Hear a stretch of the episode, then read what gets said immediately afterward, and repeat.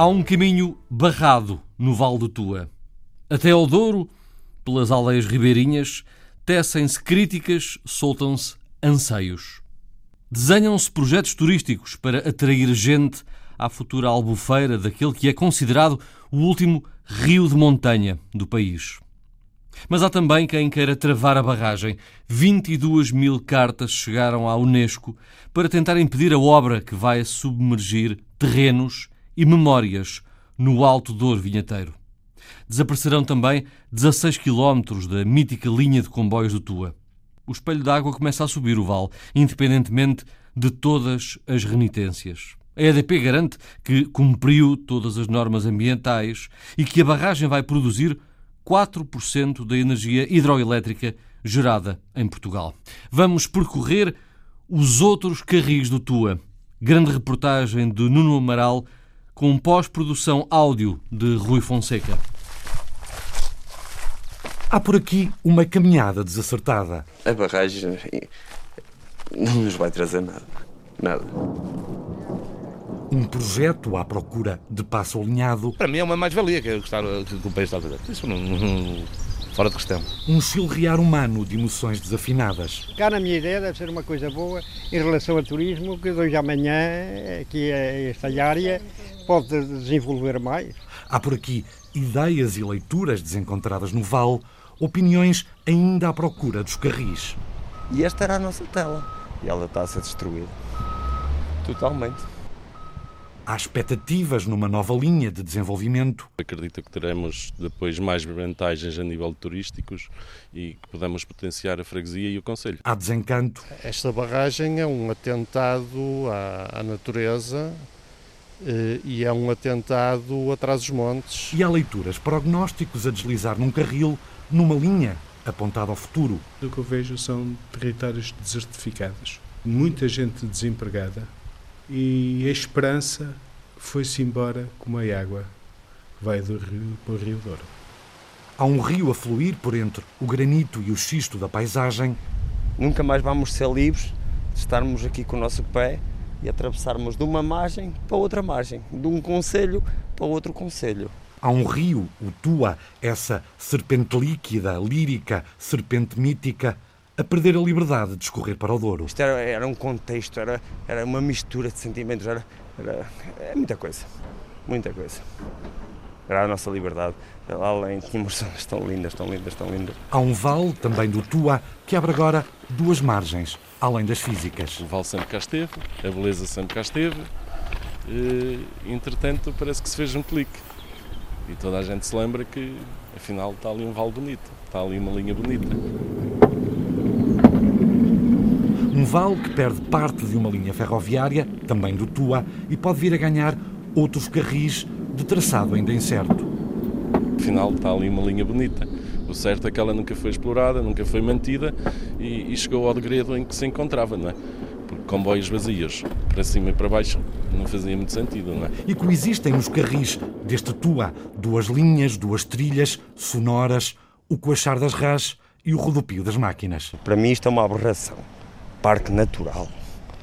Eu tenho 37 anos e alguém ainda há até que me explicar o que é um parque natural.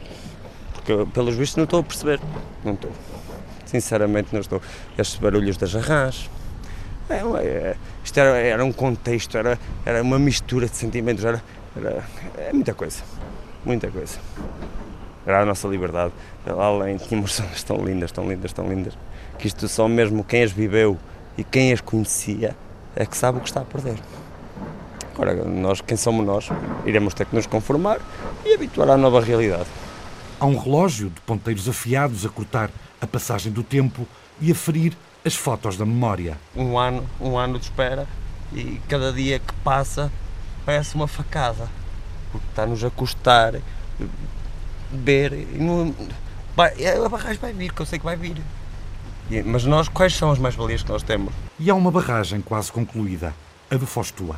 O aproveitamento globalmente está, está muito próximo de, de estar totalmente concluído e vamos iniciar a fase de, de, de ensaios e de, verificações finais de montagens. Há braços tolhidos pelas comportas da aparente inevitabilidade. Aquilo que nós encontramos, nós temos trabalhado muito no terreno nos últimos nove anos, e aquilo que nós encontramos, sobretudo, é a derrota, é a resignação.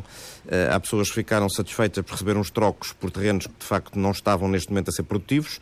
Eh, é evidente que o valor daquela, daquela zona do Val do Tua, que vai ser eh, submerso, não está na agricultura pelo rendimento agrícola. Numa das margens da atualidade, há esperança ainda.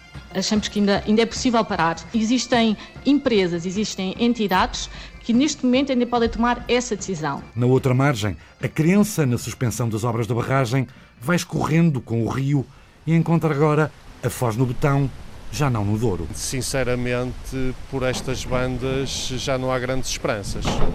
As águas do rio Tua banham os concelhos de Mirandela, Carrazeda da Ciães e Vila Flor, no distrito de Bragança, Mursa e Alijó, em Vila Real. Há, há prós e contras, mas eu sempre fui a favor da construção da barragem. Haverá prós e contras para estes cinco concelhos. Há, no entanto, um património comum e quase 400 hectares de terrenos que vão ficar submersos no Vale do Tua. O enchimento da barragem nesta altura é exclusivamente para destruir o vale e tentar criar aqui um facto consumado no momento em que uh, há um movimento de opinião pública crescente uh, contra esta barbaridade. E lá está. Há uma barragem desenhada pelo arquiteto Sotomora, erguida na foz do rio Tua, e há uma albufeira, um lago artificial que começa a subir o vale. A nossa estimativa é que ainda este ano a albufeira esteja criada à cota máxima, à cota 170. Já na sede da EDP, no Porto? O meu nome é, é Luís Lopes dos Santos, eu sou o diretor de projeto de Foz Tua. O diretor de projeto da barragem do Tua conhece os números, conhece os mais de mil funcionários que ali trabalharam desde 2011,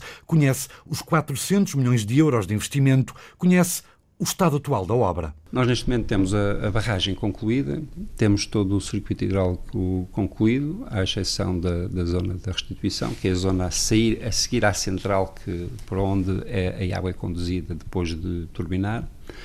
Uh, a menos disso, toda a, a, construção civil está pronta e temos a, a central uh, com montagem, fase final de montagem de todos os equipamentos. E garante Luís Lopes dos Santos que o novo espelho d'água não vai alterar significativamente a paisagem. Aquela albufeira é uma albufeira relativamente pequena e estreita, tem uma zona muito importante da albufeira que é, que é escarpada e, e, e em termos de, de aspecto da albufeira muitas vezes não será muito, a paisagem não será muito diferente daquela que, que existe atualmente. Uh, com um plano de água uh, cerca de 70, 80 metros acima daquilo que é habitual. Quanto ao resto, à parte técnica, falta muito pouco. Estamos a fazer as montagens dos equipamentos, estamos já numa fase muito adiantada. Prevemos ainda este ano produzir energia durante a fase de, de, ensaios e durante 2017 ter a central a produzir uh, em pleno. E quando entrar em funcionamento, Luís Lopes dos Santos, o diretor do projeto da EDP, prevê mais energia para o país. Nós estamos a falar de uma produção eh, de cerca de 300 gigawatt-hora ano, eh, sendo que essa é a energia que nós utilizamos aproveitando a água que corre no rio Tua mas tirando partido da capacidade que esta central vai ter de poder bombear água de, do Rio Douro para a Albufeira de, do Tua, estamos a duplicar, portanto, é 600. Portanto, é um, é um valor muito expressivo em termos de produção de, de, de energia. Dito de outra forma... Para fazer uma comparação com, com aquilo que, que nós podemos estar a falar, 3, 4% do, do consumo em Portugal. Um acréscimo de produção de energia que pode chegar a 4% no mapa hidroelétrico nacional é pouco, diz o porta-voz da plataforma Salvar o Tua, é muito pouco. A EDP ganharia mais se parasse as obras de imediato mesmo faltando apenas concluir 5% dos trabalhos. Ao país sai mais barato parar agora. Mesmo para a própria EDP, isso é, é importante que se diga, eh, é muito provável que eh, a barragem vai ser operada a, a, a prejuízo, eh, porque os dois grandes negócios desta barragem, como do programa de barragens, mas especificamente da barragem de Fostua, era a chamada bombagem hidroelétrica, que já é excedentária em Portugal, já temos mais do que aquela que necessitamos, e eram os subsídios à construção das novas barragens que estão eh, enfim, sob crítica da própria eh, Comissão Europeia porque não cumprem as guidelines que há para o excesso de subsidiação do setor elétrico. Por isso, a plataforma Salvar o Tua não cruza os braços, ganha fôlego, diz que há ainda três processos judiciais a decorrer e que todos, EDP incluída, ganhariam em parar agora, de imediato, parar as obras, a barragem. Uma barragem que vai suprir apenas 0,1% das necessidades energéticas do país. Ao país ficaria muito mais barato, porque uh, se as obras pararem agora, porque isto é uma obra ilegal, tem, contém uma série de ilegalidades, por exemplo, a linha de alta tensão, que ainda nem sequer começou a ser construída, uh, tem um traçado que é ilegal face àquilo que foi aprovado pelo próprio Estado português, uh, porque o, o, suposto plano de mobilidade que está previsto não cumpre as regras que estão instituídas, portanto, esta barragem tem uma série de ilegalidades.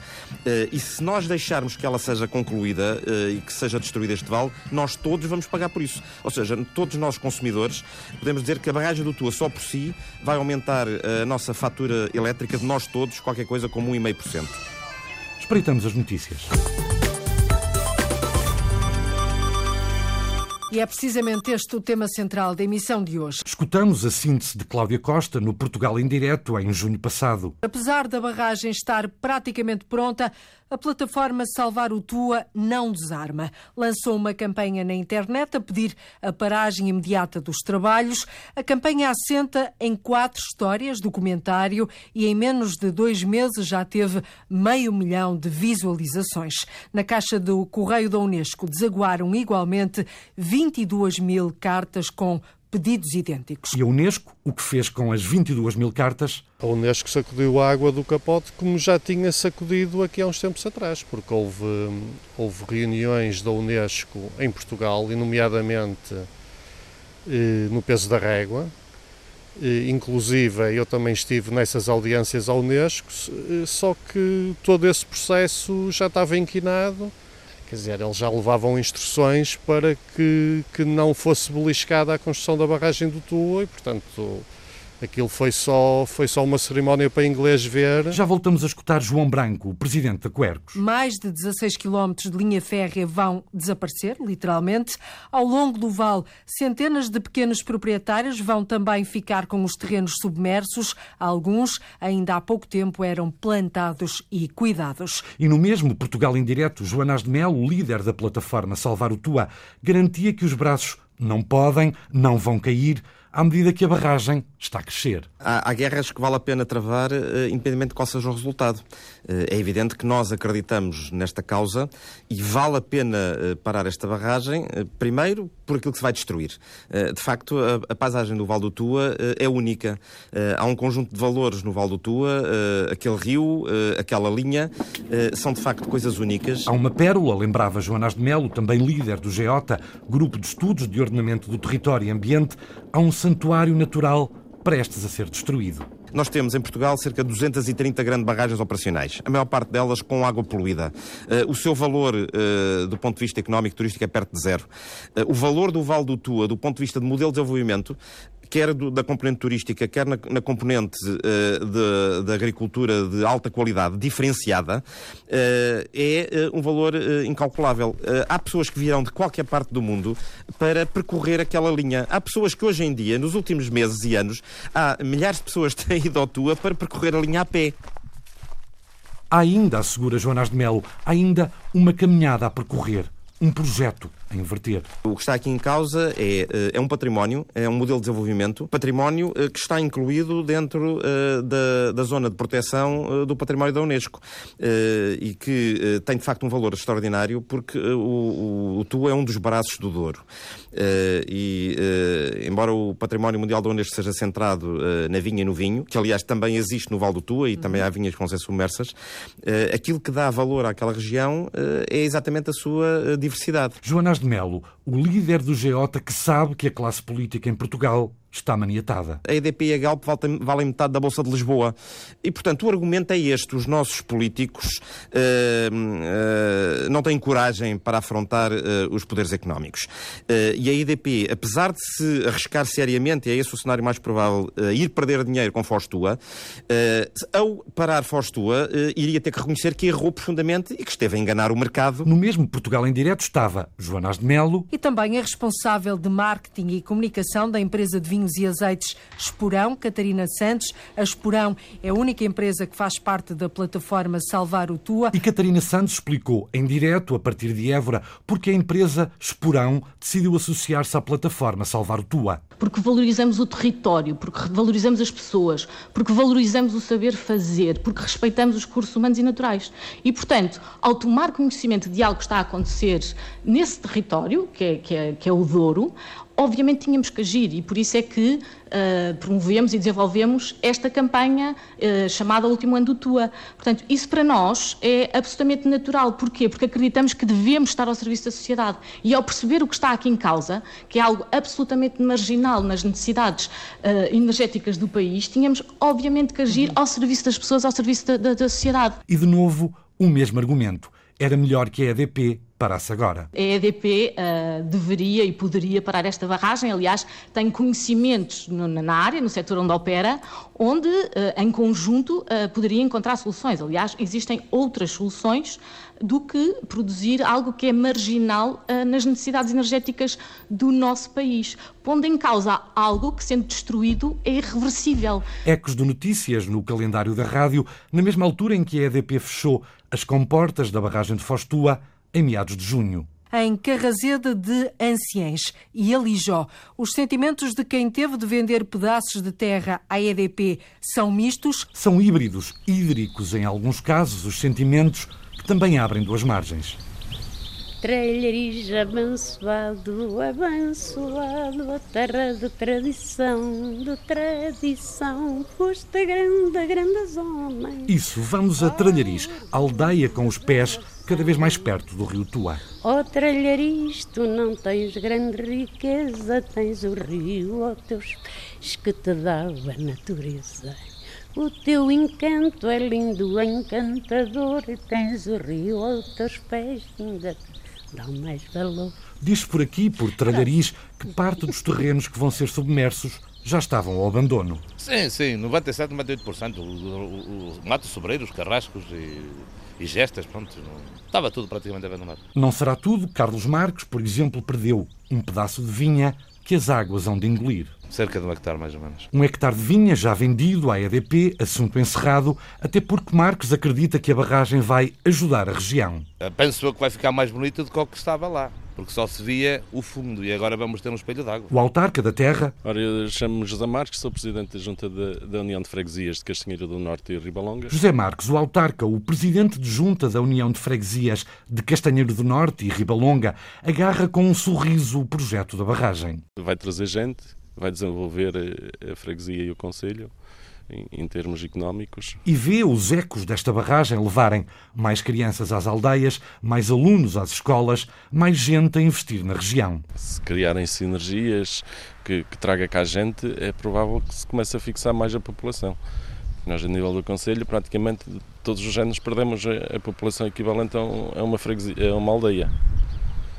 Isto já vem de há muitos anos. Nota Marques que os terrenos submersos não afetam a produção agrícola da freguesia. Que a nível de área de terreno cultivável é uma área muito residual, porque a barragem onde está a ser desenvolvida era mato e floresta. E repete o autarca de Talhariz, repete a ideia. A barragem agrada, falta a EDP cumprir as contrapartidas. Agora esperemos é que as obras que nos prometem que sejam desenvolvidas. Obras prometidas pela EDP, obras que vão aproximar ainda mais a aldeia da futura albufeira do Tua. E está agora também em fase de concurso algumas melhorias nos acessos de, dos estradões à, à albufeira.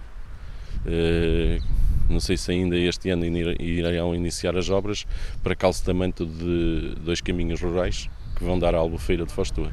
Já do outro lado do rio Tua, no Conselho de Alijó, São Mamede de Ribatua. Em São Mamede de Ribatua, um homem que não quer dizer o nome também vê as águas levarem as videiras trabalhadas desde 1987. Tinha 3 hectares de vinha que se foram embora. Teve de as vender, a contragosto. Sim, sim, isso foi, foi regulamentado. Eu para mim não acho justo porque, pronto, era uma coisa que a gente já tinha feito e custou muito a fazer mas não. Em questão de preços, não. eles é que fazem os preços, aliás. Muito além do dinheiro, custa-lhe o tempo investido, os projetos futuros que daqui a pouco ficarão debaixo da albufeira da barragem do Tua. É o que custa mais, se calhar. A gente fez com sacrifícios, costuma-se dizer de suor, sangue e lágrimas, e aconteceu muitas vezes isso. Era um investimento que estava feito para a nova geração, para os filhos. Mais adiante. Onde é que estamos? No Amieiro. No Amieiro, a aldeia que vai ficar a poucos metros da Albufeira do Tua. Maria Alzira Alceróvia. Maria Alzira já vendeu dois olivais. Por acaso, do lado de lá, apanharam-me dois olivais. Para uma parte de. Porque para cima é onde não chega. Pronto, mas apanharam-me dois, dois olivaisitos. Coisa pouca. Olivaisitos. O preço diz foi o possível. Pois lá mediram aquilo, lá deram aquilo que eles entendiam, a gente também não fez questão se queria muito ou queria pouco, concordou com aquilo que eles deram, pronto. O vizinho? José Carlos Gomes Cataluna. José Cataluna repesca as palavras já escutadas, as águas do Tua, hão de avançar por terrenos ao abandono, quase todos. Os terrenos que são, vão ser inundados, ao fim e ao cabo, havia um ou outro que ainda estava cultivado. O resto já estava tudo a silvas e monte e coisas. Espera, José Cataluna, ver as águas da Albufeira chamar gente, levar dinheiro. Cá na minha ideia deve ser uma coisa boa em relação ao turismo, que de hoje amanhã, aqui é esta área, pode desenvolver mais. Fernando Quintas, antigo presidente da Junta de Freguesia do Amieiro, faz contas. Por exemplo, o Amieiro, enquanto que a barragem não foi construída, o que é que desenvolveu? Nada. Muito pouco, não é? Agora é pouca terra a ser submersa para tanto possível desenvolvimento. E esperamos que, como o Amieiro, a povoação que está mais próxima do leito da barragem, que tenha alguns benefícios daí derivados. Turismo, por exemplo. Mais acima, na sede do Conselho, em Alijó. É quase sempre cheio.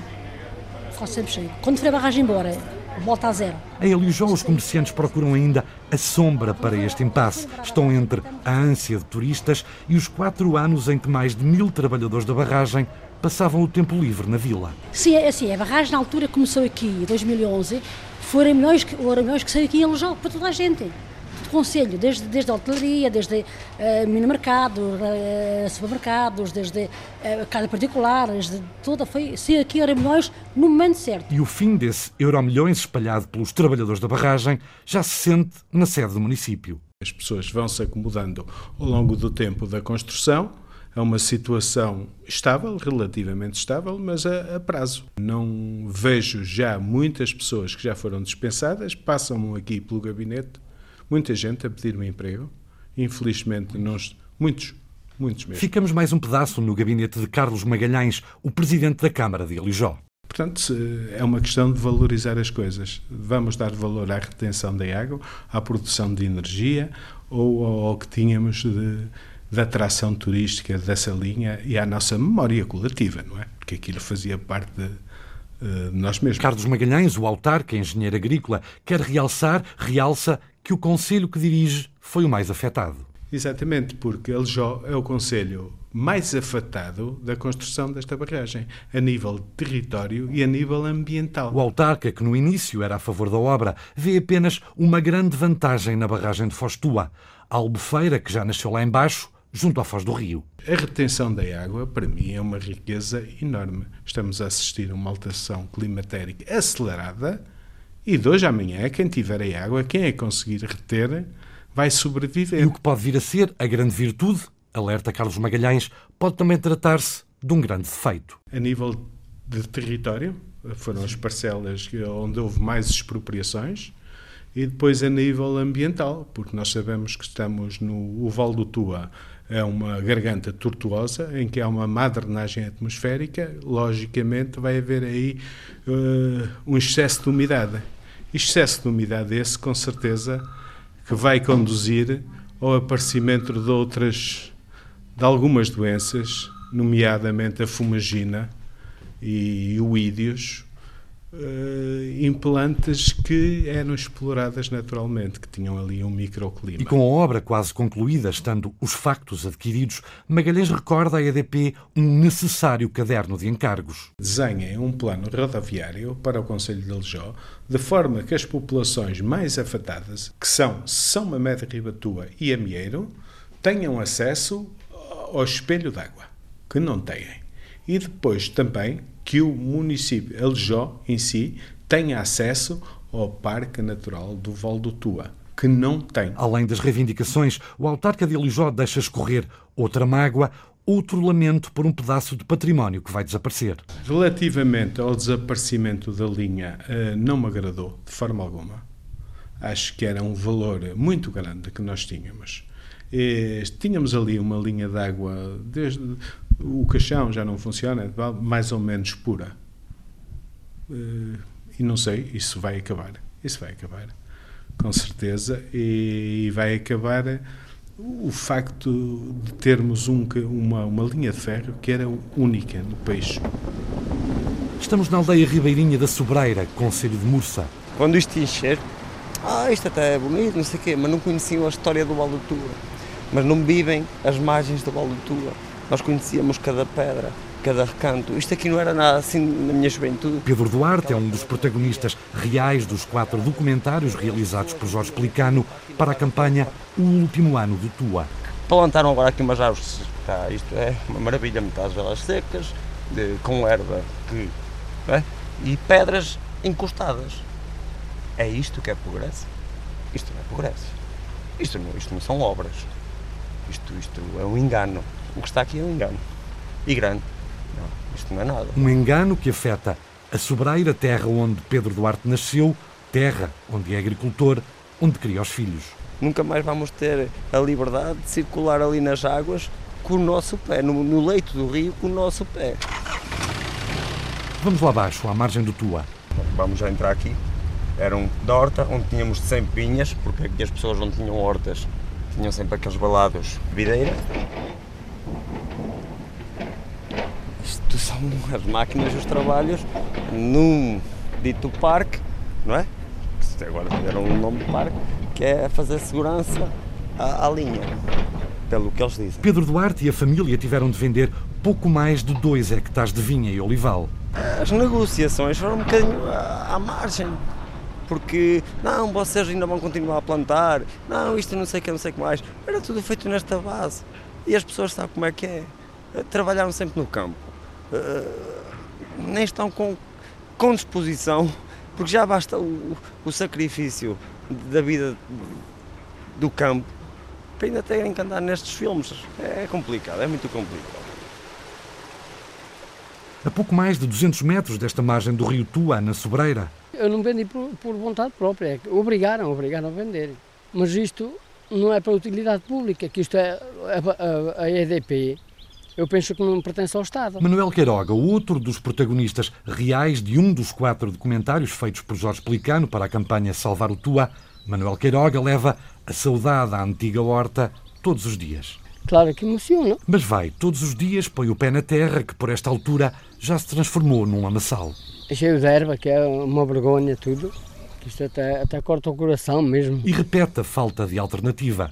É que obrigam-nos mesmo, obrigam-nos a vender, pronto. E agora lamenta, tem outras dúvidas, outras questões. Por isso, eu gostava de saber se, se agora, sobre o dinheiro que ainda recebemos, eu vou pagar quase 1.500 euros de imposto ainda.